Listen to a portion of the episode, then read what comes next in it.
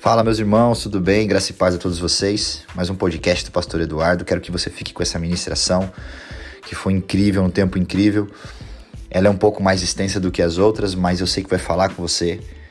Abra os teus ouvidos, prepare o seu coração para aquilo que Deus vai falar com você e vai te instruir, e alguma chave vai virar dentro de você. Amém?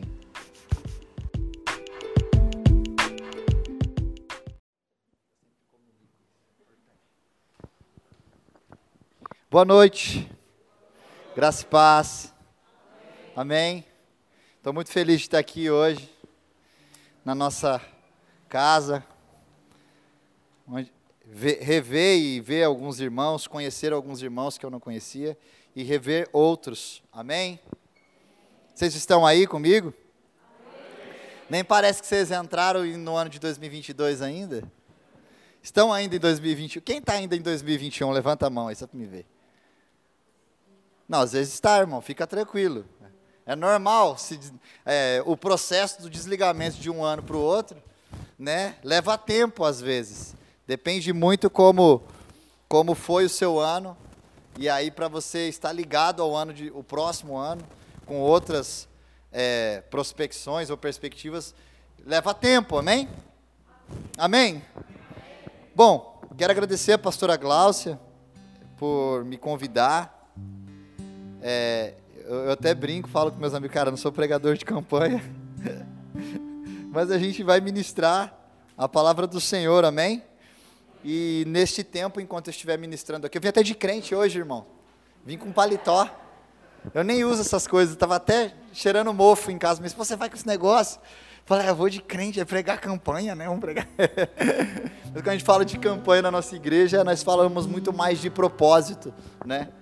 E que seguem a mesma conotação. É, bom, hoje eu quero ministrar aqui com vocês, baseado num tema, e é um tema assim que eu, que eu gosto muito de falar, primeiro porque tem coisas que a gente, conforme vai estudando, o tempo vai passando, a gente vai ganhando um pouco mais de autoridade sobre aquele determinado assunto, justamente porque você se relaciona mais com aquele assunto.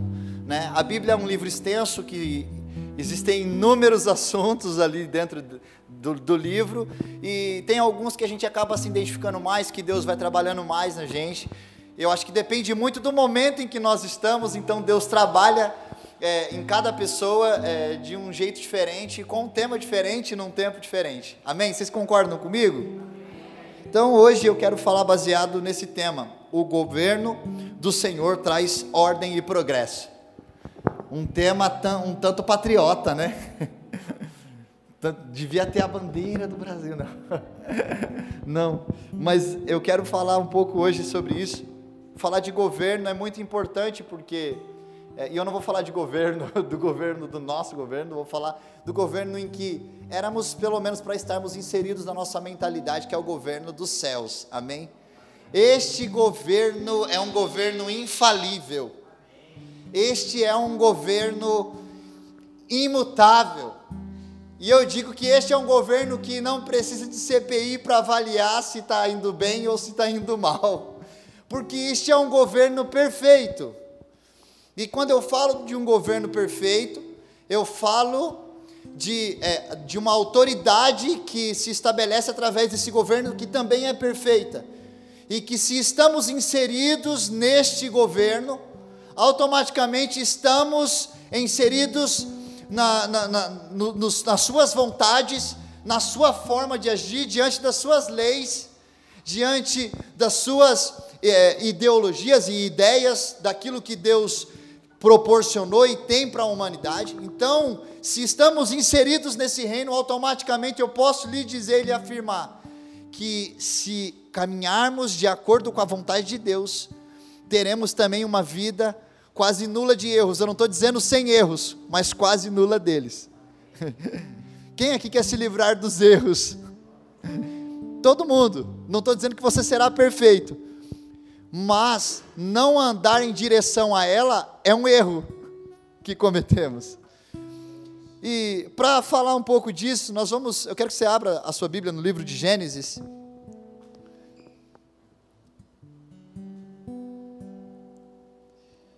Enquanto você abre, nós não vamos falar é, diretamente disso, mas eu preciso é, introduzir esse entendimento, até porque o Espírito Santo está me dando aqui agora para introduzir esse entendimento, que é quando nós estamos inseridos também nesse governo, né? É, é, é um governo que ele é comunicativo, é um governo que se comunica com a gente. E ele se comunica em pessoa, na pessoa de Jesus. Se você olhar para o Novo Testamento, você vai ver um Jesus que se comunicou, um, um Deus que se fez homem, como na canção que cantamos. É, um Deus que se fez homem para comunicar o amor, as suas leis, os teus desígnios, os teus decretos, é, a tua paixão pela humanidade. E tudo isso foi expresso na cruz do Calvário. Um amor que estabeleceu um governo e sobre as nossas vidas e que ali foi concluída não só a parte de leis, mas a manifestação delas em graça. Olha só que interessante. Então, o Jesus que nós precisamos seguir é um Jesus que venceu como homem, e aonde a sua parte divina se destacou, se destacou em momentos cruciais para a manifestação de Deus, revelação do Deus Pai. Então, Jesus que precisa ser seguido, isso não está aqui na mensagem, é algo que Deus está me dando aqui agora, e eu preciso falar. Um Jesus que precisa ser seguido é o Jesus humano, e não o Jesus divino, porque o Jesus divino é o que vai voltar. o Jesus humano é o que manifestou amor e desenvolveu as ações dele, e as ações dele representavam o governo do Pai dele, e o governo do Pai dele foi manifesto nas atitudes dele.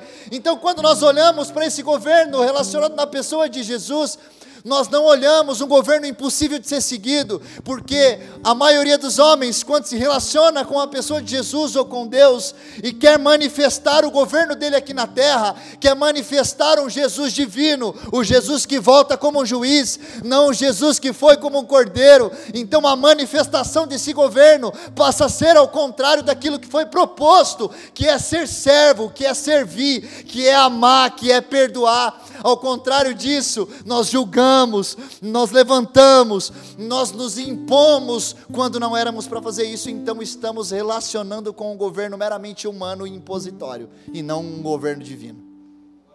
Ai, falei tanta coisa aqui agora. Vou até tomar água. Não tinha nada a ver com a introdução, mas tudo bem. Vamos lá. Alguém pode dizer alguma coisa para Jesus aqui nessa noite? E agora, eu, eu, posso ser eu? Posso ser eu? Então eu vou tirar o paletó para não ficar de crente, tá bom? Tá quente, Sorocaba é quente.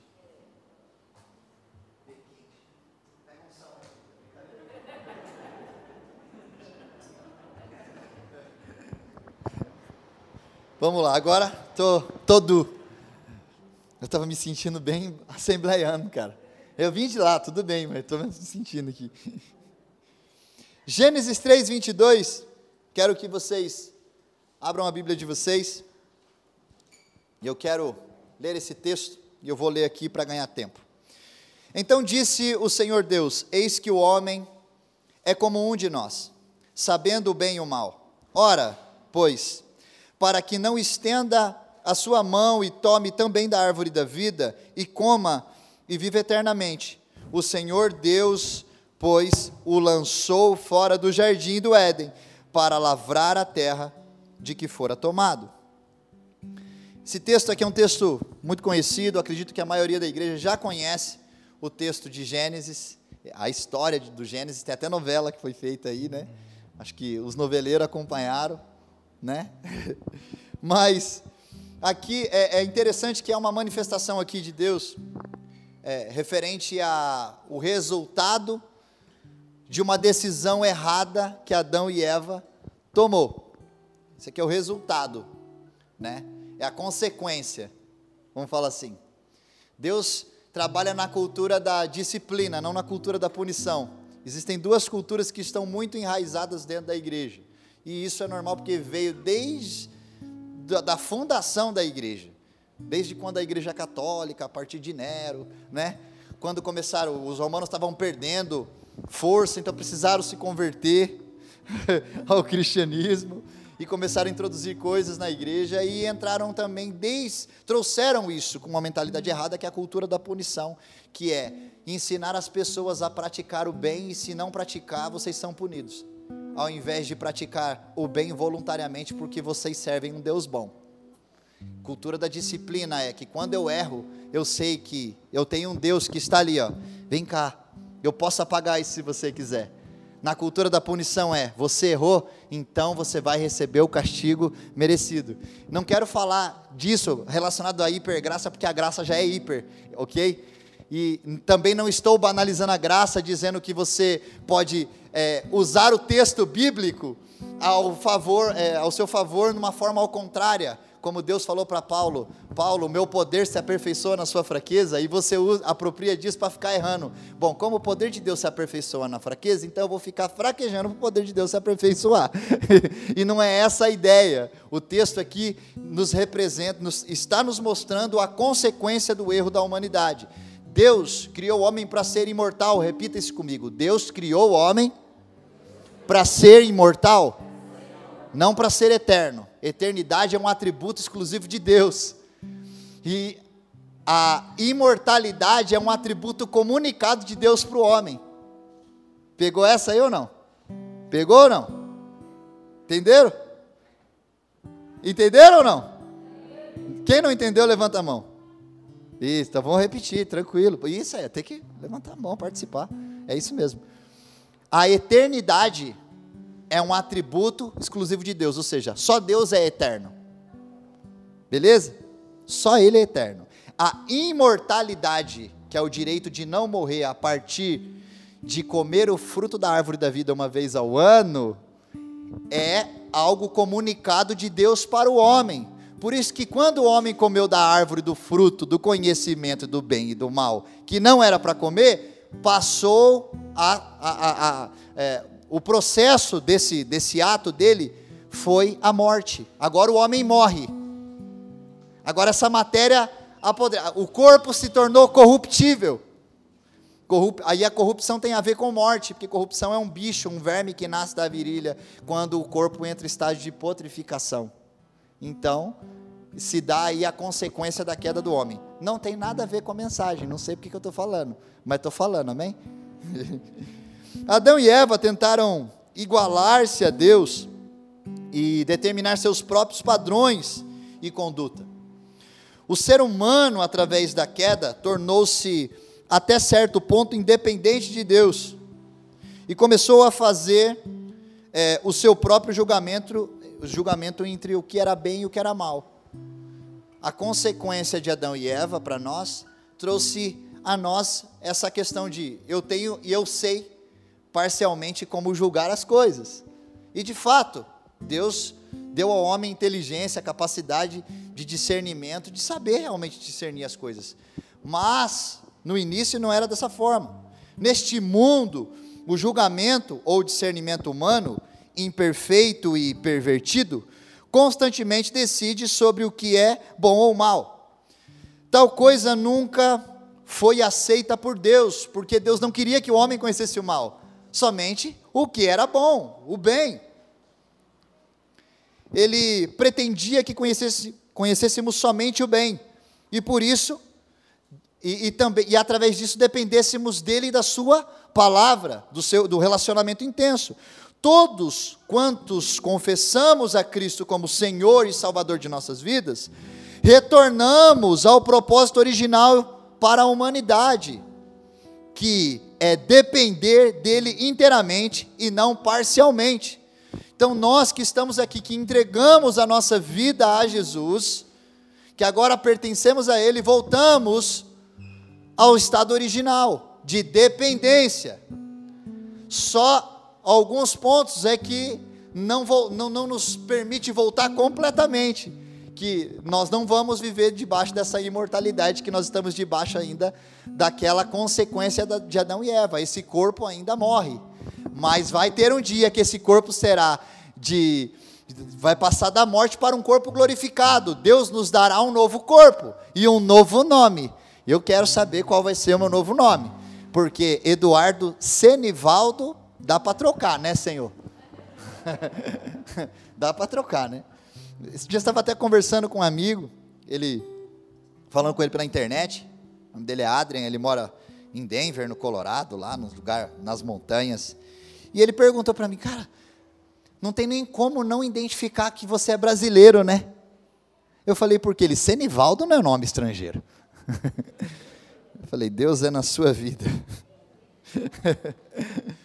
Bom, alguns intérpretes, quando olham para esse texto, como Cris, é, Crisof, Crisóstomo e Agostinho, é, aludiram ou imaginaram, conjecturaram, né? colocaram uma visão sobre essa questão da queda do homem, bem irônica e sarcástica, que eles, eles viam o homem assim, é, o homem pensava realmente que ia conseguir igualar-se a Deus, e ouviu a serpente e acreditou nela, e olha agora o resultado, a vida está toda desgraçada, e eles colocaram um pouco, um pouco de sarcasmo nisso, justamente para não trazer essa conotação de, nossa, agora o homem caiu, não tem mais solução. Teve sim na pessoa de Jesus, amém?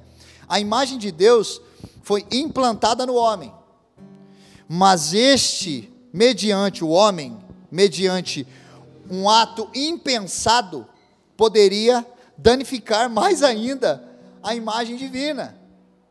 Então Deus falou assim, cara, eu preciso dar um break nisso.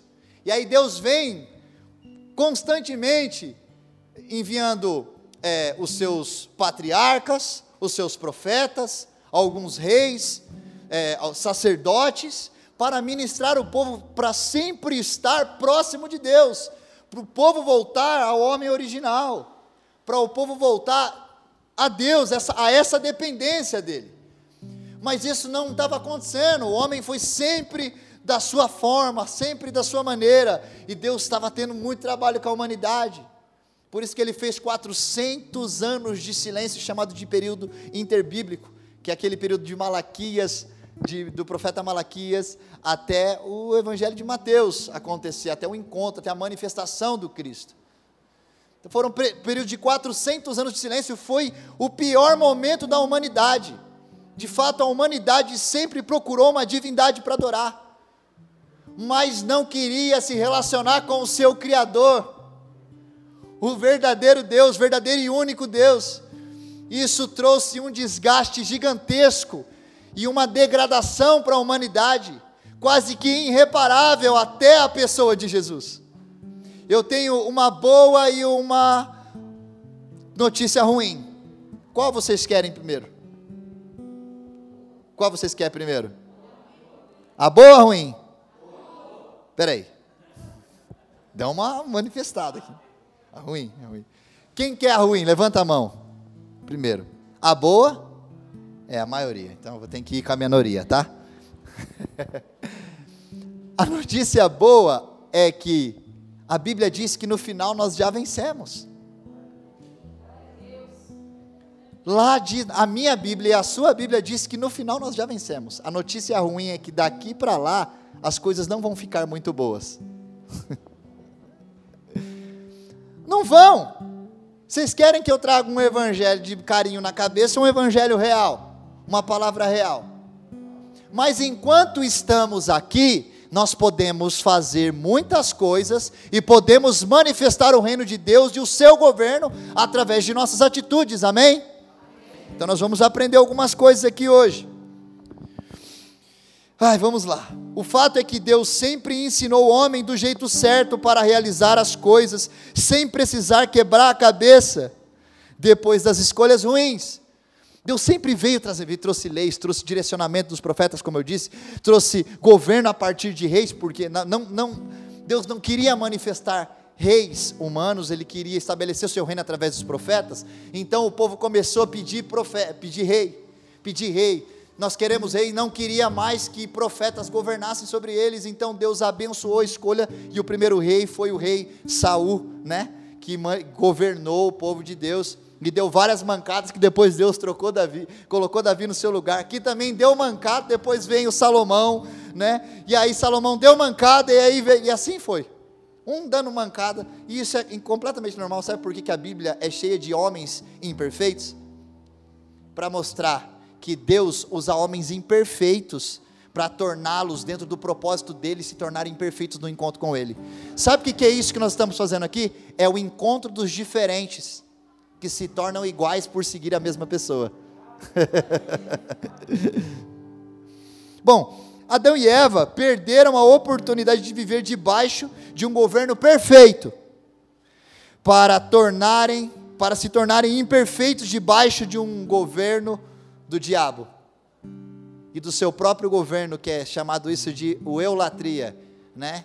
Que é idolatrar a si mesmo, as suas ideias e ideologias, longe dos princípios de Deus.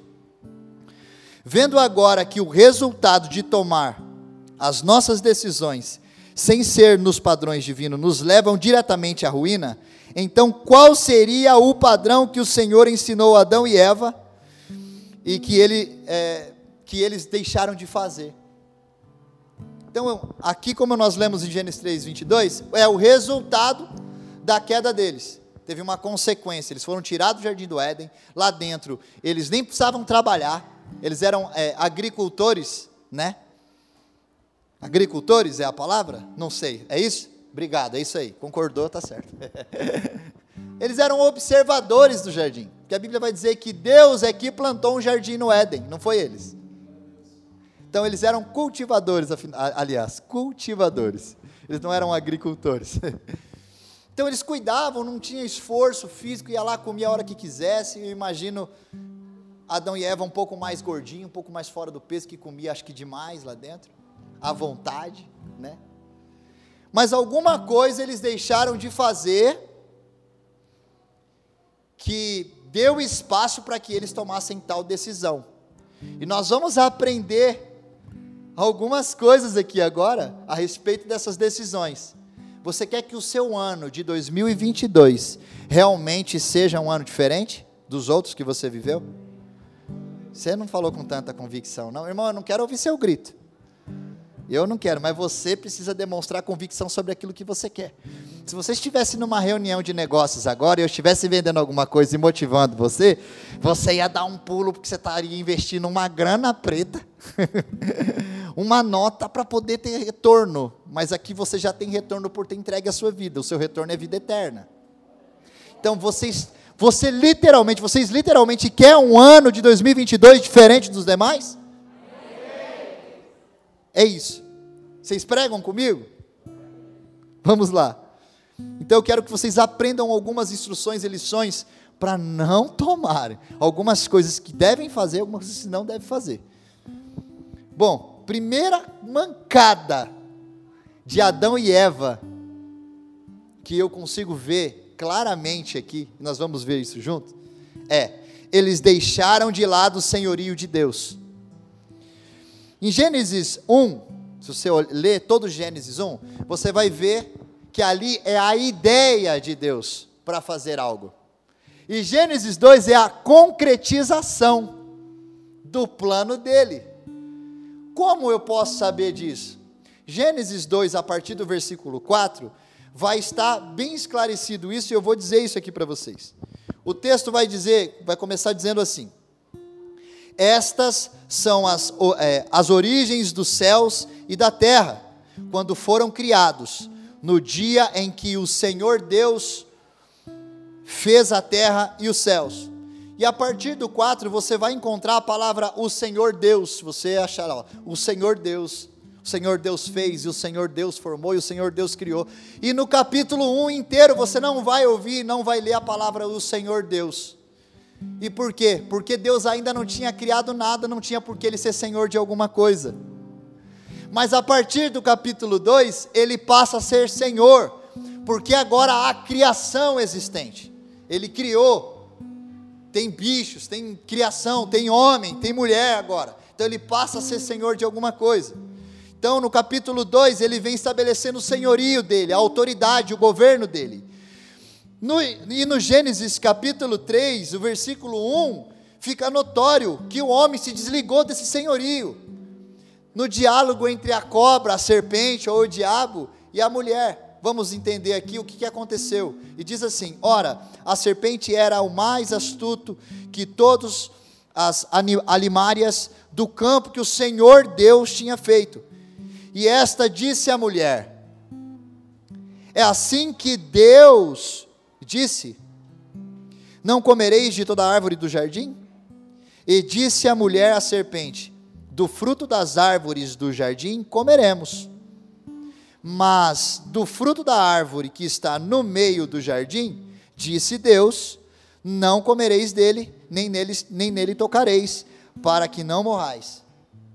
Agora, na conversa dos dois aqui, você encontrou a palavra Senhor? Nós, você conseguiu observar a palavra Senhor? Sim ou não? Sabe por que não? Porque para o diabo Deus é Deus, mas não é Senhor. E para a mulher que deveria ser Senhor já deixou de ser. Quer ver um erro que Adão e Eva cometeu?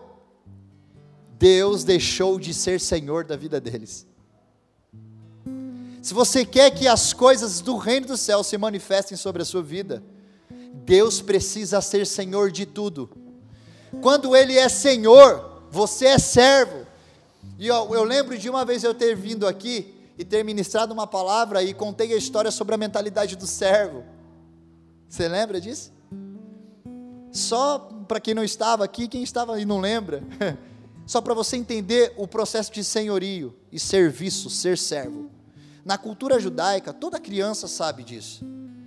Um judeu, quando está comendo, um senhor de sua casa está comendo, que tem o seu servo, está ao canto, à porta, esperando o seu senhor terminar a refeição. Isso vai estar baseado muito mais na história do, no, Antigo no Novo Testamento. Ele espera, quando ele, o Senhor termina de comer, existem duas coisas que acontecem. Se o Senhor embolar o pano assim, de qualquer jeito, e jogar em cima do prato, o Senhor está dizendo: terminei minha refeição. Se ele dobrar e deixar no canto, ele está dizendo: eu vou voltar, não mexe. Quer dizer que um servo atento entende a linguagem do seu Senhor, entende o que o seu Senhor está dizendo nos mínimos detalhes. O que, que eu quero dizer com isso? Se Deus é Senhor na sua vida, Ele não pode ser Senhor só quando você está em crise. Ele não pode ser senhor da sua vida só quando ou quando tudo está uma maravilha, você aborta o senhorio dele. Tá tudo bem, agora eu vou viver minha vida do, do jeito certo, do jeito que eu quero, tomar as minhas decisões. Normalmente nós estabelecemos o senhorio dele quando estamos em desespero, quando está faltando alguma coisa na nossa dispensa, ou quando é, a conta não foi paga, ou quando cortaram a conta de água, e a, quando cortaram a água e a luz, ou quando o, o aluguel do seu negócio lá, o proprietário do prédio pediu para você. Aí você vai recorrer ao senhorio dele, aí se estabelece que ele é o seu senhor, que você quer que ele governe agora que você tomou as decisões, decisões erradas, sendo que você poderia ter seguido os critérios dele, porque ele é um Senhor por excelência, e a palavra dele, quando é dita, não volta vazia. Ele diz e as coisas acontecem porque ele é um Deus monarca. A palavra dele, quando é lançada, acontece. Por isso que quando ele disse no Gênesis 1, e haja luz, e houve luz. E por que que quando ele, quando ele é Senhor da sua vida, se ele disser uma palavra ao seu respeito e falar para você, aconteça, vai acontecer, mas para isso acontecer, ele precisa ser Senhor de tudo. Não tem como ele ser Senhor parcialmente. Se você é servo, tem que ser servo por completo. Eu só sirvo com as minhas mãos, com os meus pés eu não sirvo. Então, está aqui um dos erros que Adão e Eva cometeram. Eles perderam o senhorio de Deus. Quando Deus deixa de ser Senhor, tudo desmorona. Quando Deus deixa de ser o nosso Senhor, quem governa é o seu eu e o diabo.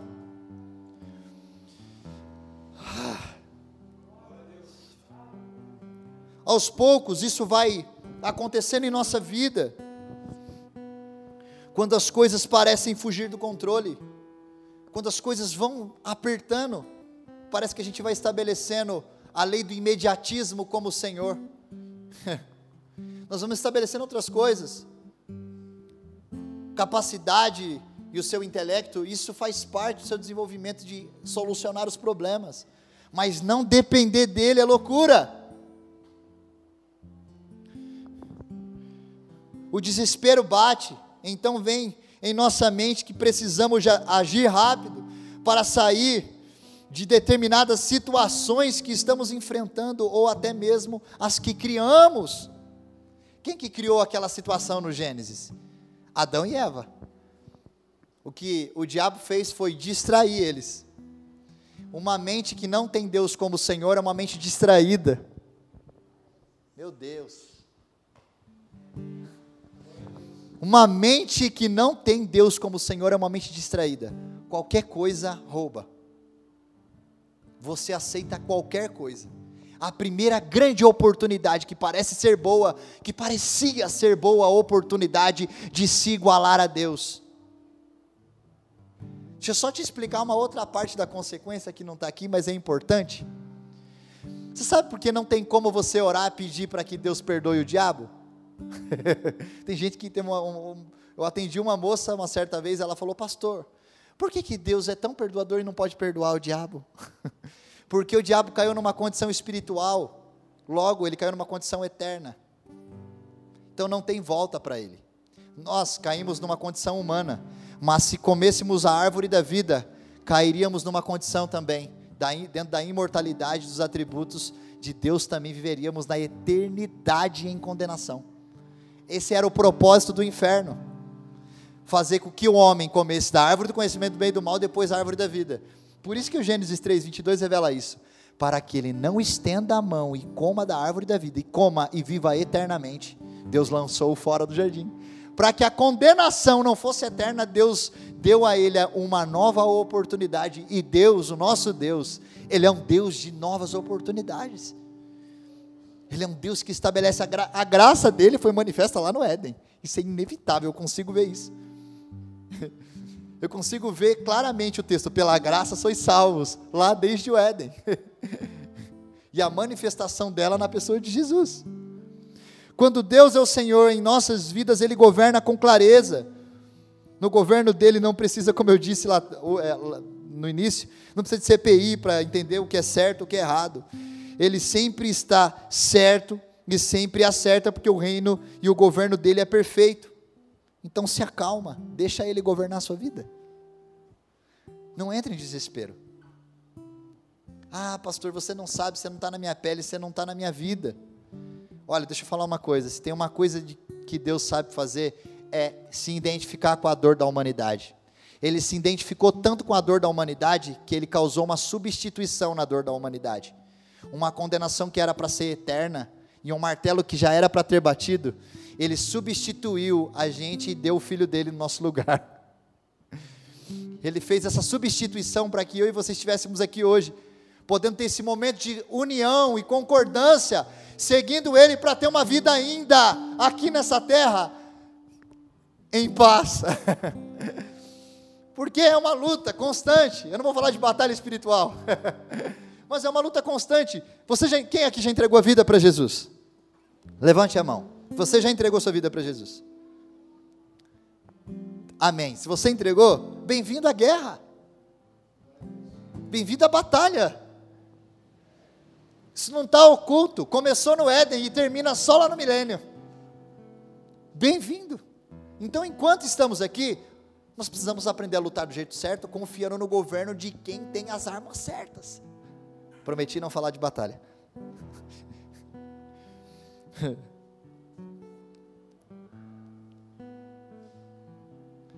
Então, esse é o primeiro ponto. Eles deixaram o senhorio de Deus. Segundo ponto aqui que eu quero colocar: deixaram de respeitar os critérios da criação. E agora vai dar um, uma virada de chave em você aqui. Por Deus, irmãos, pega cada informação de que está sendo falado.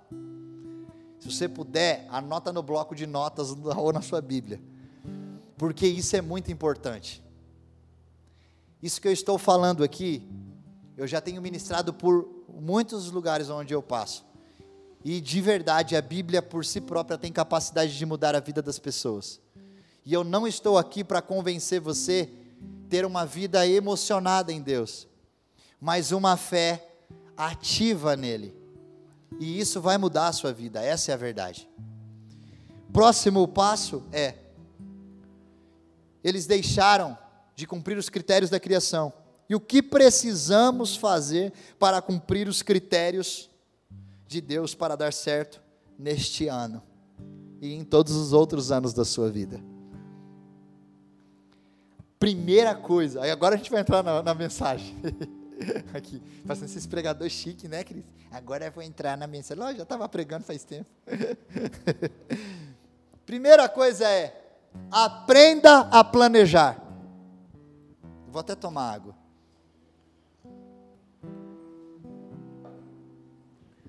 Está aí um assunto bem complexo.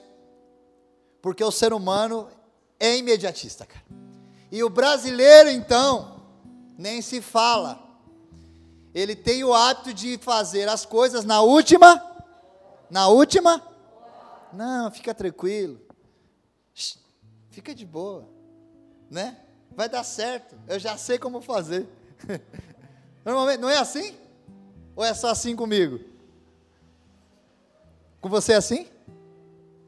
Falta de planejamento. Uma vida sem planejamento é frustrada. É uma vida de frustração garantida. Uma vida sem planejamento torna a mente ociosa e leva a ficar estagnado. Se você não planejou nada na sua vida, não adianta disso. Olha, presta bem atenção. Isso não é um balde de água fria na sua fé. Mas eu preciso dizer, eu posso dizer? Eu, não, irmão, fala aí comigo aí. Eu posso falar as coisas que eu tenho que falar? Ou eu vou ter que ficar camuflando? Então você não, depois quando sair lá fora, não queira me pegar, não. Tem o meu amigo aqui que é policial e já me ajuda ali, tá bom? Na hora de sair, tá? Presta bem atenção. Então, uma vida sem planejamento é uma vida ociosa, é uma vida de estagnação. Sabe por que, que a sua vida não sai do lugar? Sabe por que você está parado aí? Aí você. Presta bem atenção. Quantos pegaram o, o pedido da campanha? Colocaram aí. Amém? Quem não pegou o flyer da campanha 4x12? Levanta a mão. Quem não pegou? Todo mundo pegou. Se você não levantou a mão, então todo mundo pegou. Então você colocou coisas que você quer que Deus faça. Não é verdade? E você planejou também? Você perguntou para ele se está dentro do plano dele, para você? Porque normalmente a gente fala, Deus, eu quero trocar de carro. E pode pedir, tranquilo. A Bíblia vai dizer que se o filho pedir pão, o pai não vai dar pedra. Né? Se pedir um peixe, ele não vai dar uma serpente. Ele vai pedir exatamente o que você, ele vai te dar exatamente aquilo que você pedir. Mas aquilo que você pede não é simplesmente Deus que vai lá resolver para você. Isso é uma enganação, é um falso evangelho. Dizer a você, exercita a sua fé, pede aquele negócio de determinismo, sabe? Determina, vai acontecer. Vai mesmo. Você não trabalha não para você ver se a conta de água vai cortar, se a água não corta. Não paga não. Mas já vi Deus fazer milagres sobre pessoas que não tinham nenhum tipo de recurso. Deus faz sim. Eu não estou dizendo que Deus não faz. Mas olha só, não é só colocar num papel aquilo que você quer que Deus faça. Precisa ter planejamento para a sua vida. Você tem o hábito de escrever sobre você, sobre aquilo que você quer fazer? Sobre as coisas que você precisa fazer? Se não, comece para ontem. Porque senão vai chegar no final do ano e vai ter outras coisas que você deixou de cumprir e você vai falar: Deus não fez, ou nossa, não, não era o plano de Deus. Às vezes até era o plano de Deus, mas Deus não viu nenhuma ação sua e aí também Ele não fez. Entenda só, a Bíblia sempre vai dizer, tem várias dicas nos dando, de Deus pedindo para a gente tomar uma ação. Esforça-te, tem de bom ânimo, que eu te ajudarei. Põe-te em pé e falarei com. Então sempre existe uma ação. Aqueles que quiserem vir após mim, negue-se a si mesmo e siga-me, se você quiser. É sempre condicional, mas sempre esperando uma ação nossa aquilo que você colocou no seu pedido da campanha, Deus pode fazer sim ou não? Mas você também precisa dar uma resposta. Amém? Normalmente nós costumamos deixar tudo para a última hora e as coisas então acabam saindo, não saindo bem como gostaríamos, então recorremos a Deus para que Ele conserte o que estragamos e arrume o que a gente quebrou. Mas como Ele é um Deus misericordioso e sempre está pronto para nos atender, vem e conserta tudo novamente. E, e isso quando isso quando Ele mesmo oferece ajuda. Vê se pode. Você consegue ter dimensão do Deus que criou todo o universo, olhando para nós falando assim: Você quer ajuda? Eu posso te ajudar. Qual que é a sua dificuldade? Planejamento é importante. Então, uma mensagem bem instrutiva aqui. Vamos falar bem acadêmica. Instrutiva, para que você não saia daqui só, eu pedi para Deus. Não, você pediu, você apresentou, você já fez, está certo. Agora, o que você precisa fazer em relação a isso? Então você precisa colocar também no papel suas atitudes. Senão, não tem como você ficar transferindo a responsabilidade que é sua para Deus. Amém? Segunda coisa, eles não, estou falando de Adão e Eva, e é o que a gente faz.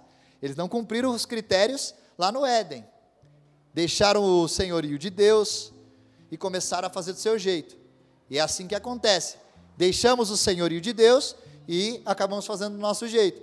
Planejamento não é fazer do seu jeito. Planejamento é perguntar para ele o que ele quer que você faça. E aí então você escrever isso e trilhar, traçar uma rota. Amém? Segunda coisa, executar o que planejou.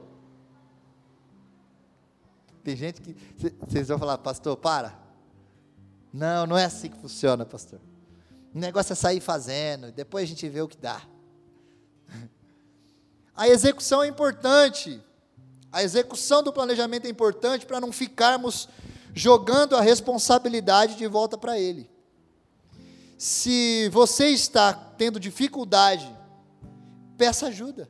Não precisa, você não precisa saber tudo. Peça ajuda para não gritar por socorro. Você não sabe tudo, ou melhor, Senhor, me dá sabedoria. O livro de Tiago, capítulo 1, versículo 5 vai dizer: se você se alguém deseja pedir sabedoria, peça a Deus, que ele vos dará liberalmente, dará vontade. Eu ainda digo que a sabedoria é a capacidade de nos ver e nos avaliar no ponto de vista de Deus, porque ele é um Deus de toda sabedoria.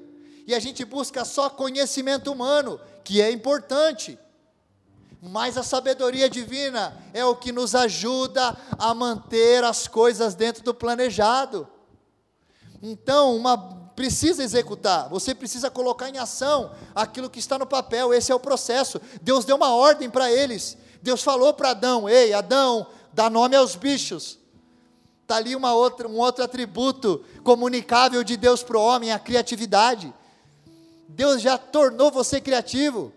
Está tendo problema com a criatividade? Talvez você esteja sobrecarregado. Talvez você está fadigado. Sua mente está sendo pressionada pela quantidade de informação e de. É, esqueci a palavra, mas enfim. A quantidade de informação e de convites que você aceita e de coisas que você aceita para ir fazendo ao longo da sua vida. Isso vai sobrecarregar a sua mente. Você não vai conseguir executar aquilo que você planejou. Você precisa se concentrar naquilo que você colocou no papel e perguntou para Ele. Senão depois você vai acabar culpando a Deus, porque aquilo que Ele disse um dia para você não aconteceu. E não é porque não aconteceu porque Ele não quis, não aconteceu porque você não cumpriu o seu papel. Você não cumpriu aquilo que precisava, o combinado. E cá entre nós, o combinado não sai? Todo mundo sabe disso.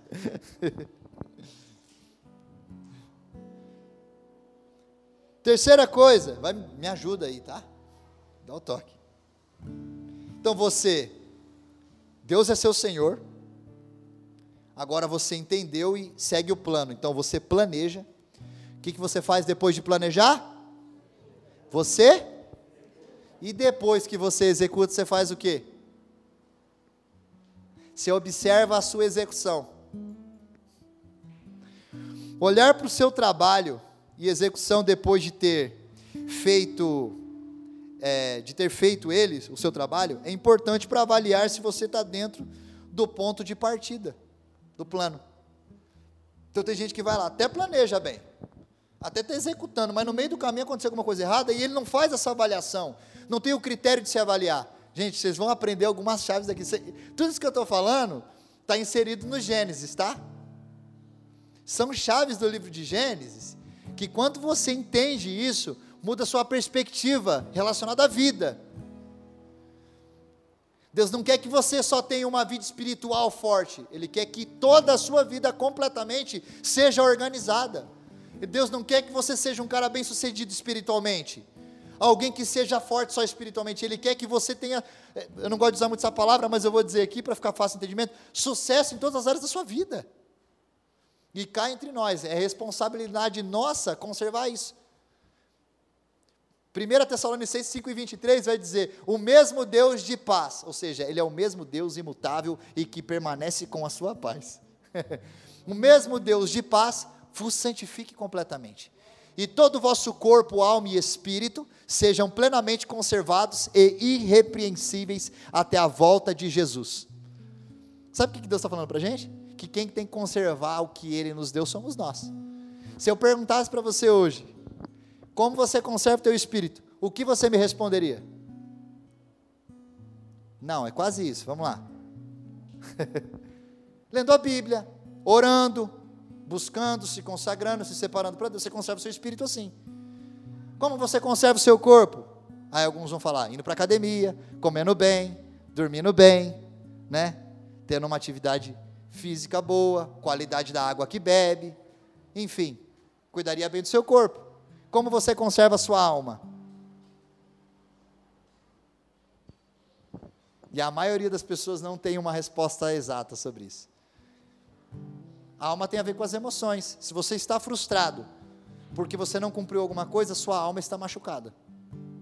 Se você planejou alguma coisa e alguma coisa saiu fora do lugar e você é uma pessoa muito ansiosa, sua alma está machucada. Se alguém disse para você alguma coisa no meio do caminho para parar você e você ouviu e parou, sua alma está machucada. a faculdade da alma é a mente. Então tudo está armazenado na sua mente, por isso que perdoar é tão difícil. Por isso que perdoar é tão difícil. Porque você não tem amnésia quando você aceita Jesus. Muito pelo contrário, ele ensina você a lidar com as suas dores, lembrando mais do que ele fez por você do que o que alguém fez por você. Isso é muito sério. Mas vamos voltar aqui. Eu falo muita coisa, irmão, eu preciso me concentrar. Me ajuda, irmã, você está aqui? Fala, pastor. Se concentra. É inevitável que algumas coisas no meio do caminho saiam do controle. Porém, lembre-se de que você tem um planejamento volte-se a Ele e observe o que está fora. Quando você estiver executando, para. Deixa eu ver se está tudo indo bem. Você tem o seu negócio, às vezes, você, às vezes tem alguém aqui que, que tem o seu próprio negócio, e você sabe que você precisa desenvolver muito bem aquilo, fazer um bom planejamento financeiro, uma prospecção de crescimento, né? Isso é para a vida, para a sua saúde também, saúde emocional, saúde espiritual, saúde financeira, para tudo, isso serve para tudo. Isso não estou falando só no contexto espiritual. Até porque os seus pedidos aí, eles estão relacionados a inúmeras coisas, que Deus sabe muito bem as, as necessidades. Então, quando você estiver observando, também não entre em, em conflito. Nossa, deu errado, isso aqui saiu. Ah, e agora? Calma. Deus está governando a sua vida? Fique em paz. Não entre em desespero, não, fica na, não cai na crise de ansiedade, igual eu tive que parar duas vezes no hospital para tomar injeção intramuscular, para baixar a adrenalina, porque eu tive uma crise de ansiedade. Porque só, só você ver a quantidade de palavras que eu falo, já dá para ver que eu sou um cara muito acelerado. Então nós temos que tomar cuidado com isso. Se você entra em paranoia, você fica em choque. Quando alguma coisa, e agora? Atrasou, e agora está fora. Aí você vai, Deus, o que, que eu faço? Quem poderá me defender? Cara, calma. Calma. Deus é um bom governante. Ele não erra, cara. Nós erramos, mas ele não erra. E ainda que você erre no meio do caminho, não se cobre tanto assim. Não fique se espremendo. Não fique dando na sua mente espaço para o diabo falar para você que você não pode concluir alguma coisa, que você não tem capacidade, que não vai acontecer, que não pode fazer, que Deus não pode fazer, Deus pode todas as coisas. Nele está todo o poder e autoridade, por que ele não poderia? É óbvio também que algumas coisas não irão acontecer por falta de maturidade nossa. Você quer acessar aquilo que Deus tem para você? Cresça em intimidade com Ele.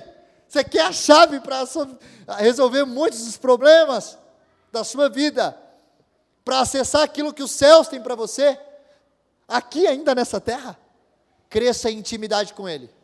Você vai crescer em maturidade. E quem é maduro acessa coisas de filhos maduros. Romanos vai dizer que a terra espera impacientemente a manifestação dos filhos. A palavra filhos ali é ruios, filhos maduros. Quer dizer que a terra espera a nossa maturidade para manifestar aquilo que Deus já tem para nós. E por que não está acontecendo? Porque não estamos agindo, não estamos correndo em direção à vontade de, de Deus para nós, estamos correndo na atividade, no ativismo da vida diária trabalho, levanta cedo, sai, não fala nada com Deus. Primeira coisa que você pega na tua mão é o celular para ver as notificações. Se alguém curtiu aquela foto, se alguém respondeu aqui, fez aquele comentário, aquela resposta financeira que você precisava, aquela resposta sobre a cura física que você precisava, e a gente entra no ativismo da vida, e Deus não tem espaço na nossa vida assim. Deus não tem como governar uma vida que está num ativismo deste mundo. A Bíblia vai dizer que o mundo é no maligno, quer dizer que o controle operacional deste mundo é do diabo. Mas enquanto estamos aqui, se Deus for o nosso governante, se Deus é o nosso Senhor, mesmo com, com o governo corrupto do maligno neste mundo, mesmo ele operando nesse sistema dele, nós podemos governar com a autoridade divina que é muito maior que a dele. Então as coisas começam a acontecer mesmo em tempos de crise. A Bíblia é repleta de histórias de homens que em momentos de crise viveram momentos maravilhosos, em momentos de seca, para eles não faltou comida e água, em momentos de escassez, não faltou palavra e direcionamento. Você pode aplaudir Jesus?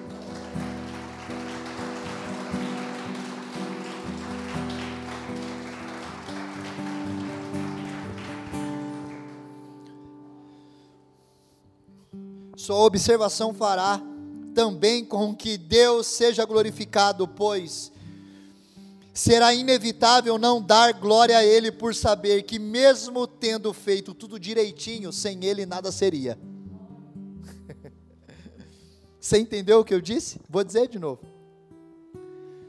Já, já deu, né? É? Tá. Tem que ir para a conclusão, tá, irmão? Senão a pastora vai tomar o microfone da minha mão. Tá bom?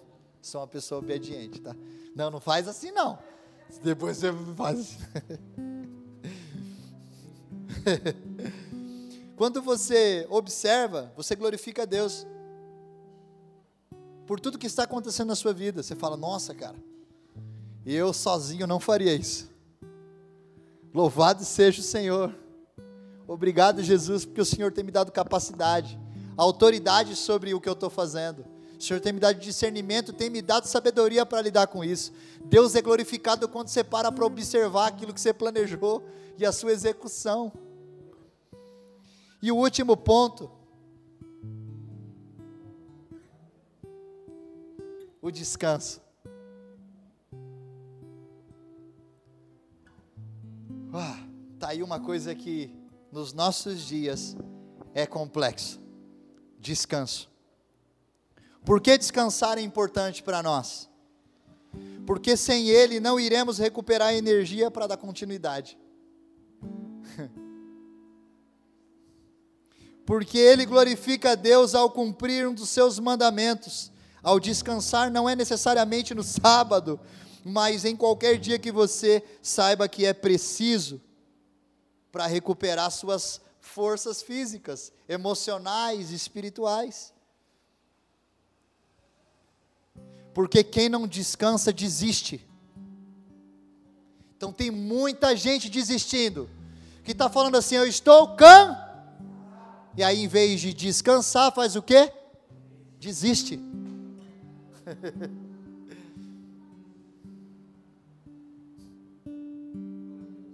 Eu quero encerrar dizendo assim,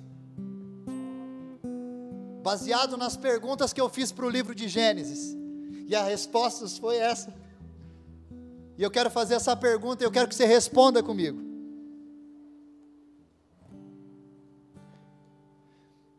Deus precisava de seis dias para criar o mundo, sim ou não?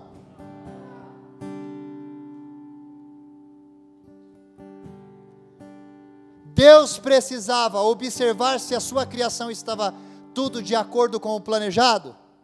Por que, que ele está dizendo na sua palavra? E viu Deus que era bom, alguma coisa poderia sair errado? Não.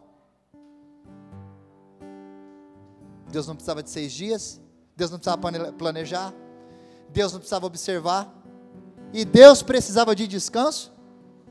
Se a Bíblia fala que Deus não dorme e Ele está na eternidade, como é que funciona? ele não dorme, mas descansa. E o que é esse descanso? E eu encerro dizendo para você que descanso é quando nós temos certeza e convicção de que a nossa obra foi concluída. Sabe por que Deus descansou? Porque Ele concluiu a obra dele. Sabe por que Jesus está ao lado do trono de Deus, descansando com o Pai? Porque está consumado. Sabe por que muitos de nós não estamos descansando? Porque não estamos concluindo aquilo que começamos. Quer que o seu ano seja diferente, quer que as coisas mudem para você radicalmente, quer viver aquilo que Deus tem para você inteiramente, quer descansar literalmente enquanto está aqui, não esperar um descanso eterno só após morte. enquanto você está aqui é possível descansar? Conclua tudo que começou. Aplauda Jesus.